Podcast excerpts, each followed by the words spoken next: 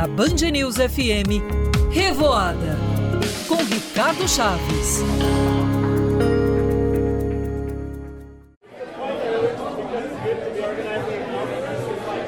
O encontro entre a rua José Clemente com a Lobo da Almada, no centro da cidade, abriga um dos pontos mais tradicionais, frenéticos e pulsantes da boemia manauara. Há 59 anos, o Bar do Caldeira é palco de muitas histórias, eternizadas entre goles de caipirinha e aquele torresminho acompanhado de uma cachaçinha da casa. Mas hoje, vamos relembrar uma sexta-feira 13 do mês de setembro, o ano 1974 dia que o poetinha Vinícius de Moraes resolveu bater o ponto no Bar do Caldeira. Aliás, foi a primeira e única vinda do cantor a Manaus, que realizou dois shows, um no Atlético Rio Negro Clube e outro no ginásio do Olímpico Clube. Conta-se que Vinícius gostou tanto do Bar do Caldeira que escreveu uma mensagem que hoje é exposta por lá. O texto diz o seguinte: Declaro, proclamo e assino que nesta sexta-feira 13 do mês de setembro de 1974 estive no Caldeira, na boa e carinhosa companhia dos maiores boêmios de Manaus, e adorei. Vinícius de Moraes, 13 de setembro de 1974.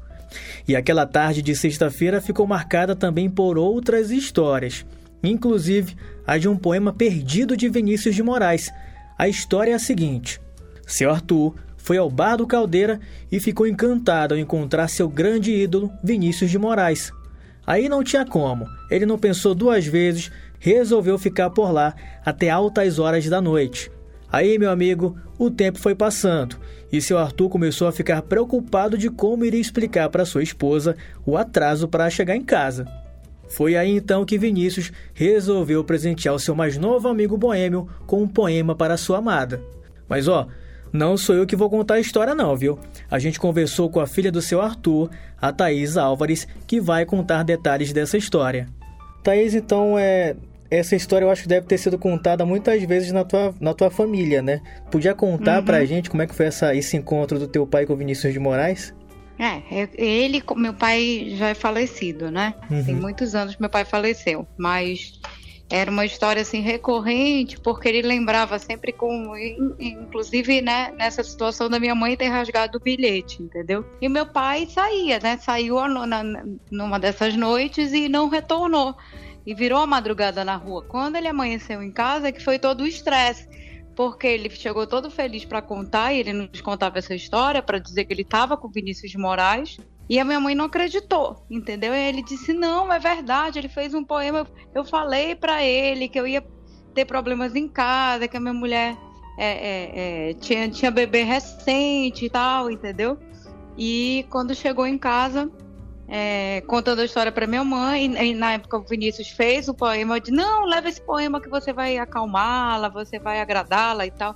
Quando ele entregou o poema todo feliz, achando que ela ia gostar, ela rasgou, entendeu? Uhum. Rasgou, picotou e jogou fora, né? Então, o que ele contava era isso, que ele teria uma relíquia e que, que foi perdida por conta mesmo desse estresse, entendeu? Agora eu te pergunto, é ou não é uma típica história manauara? Hoje, o Bar do Caldeira é considerado Patrimônio Cultural Imaterial do Amazonas, um título nada mais que justo a um local que reúne centenas de histórias que resistem no cenário manauara há 59 anos.